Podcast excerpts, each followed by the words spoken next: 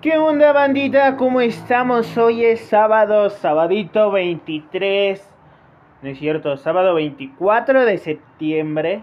Hoy es 24 de septiembre, sábado, día de reflexión, día de mandarles un mensajito y mandar este audio, esta reflexión que dice así, nunca lo hagas. Nunca digas te amo si en verdad no te importa la otra persona. Nunca hables de tus sentimientos si en verdad no existen. Nunca tomes la mano de alguien si vas a romper su corazón. No veas, nunca veas a los ojos si todo lo que haces es mentir. Nunca digas a la hola si realmente te irás. Nunca digas por siempre porque por siempre harás llorar. No esperes una sonrisa para ser gentil. No esperes ser amado para amar. No esperes estar solo para reconocer el valor de un amigo. No esperes el mejor empleo para empezar a trabajar. No esperes tener mucho para compartir un poco. No esperes llegar ahí para recordar un consejo. No esperes el dolor para restar una oración. No esperes tener tiempo para poder servir.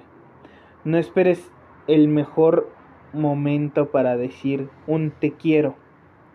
No esperes ser herido para pedir una separación. Reconciliar para reconciliarse. No esperes, porque el día de mañana puede ser demasiado tarde. El día de hoy lo que quieras decir y hacer, hazlo. Si en realidad tú dices te amo, siéntese te amo en todo tu ser y en todo tu interior y dile te amo porque para mí eres lo más importante y seré tu villano, porque a mí no me importa ser tu héroe, porque el héroe sacrificaría al mundo, o sea, que te sacrificaría a ti para salvar al mundo. Mejor prefiero ser tu villano para sacrificar al mundo para salvarte a ti.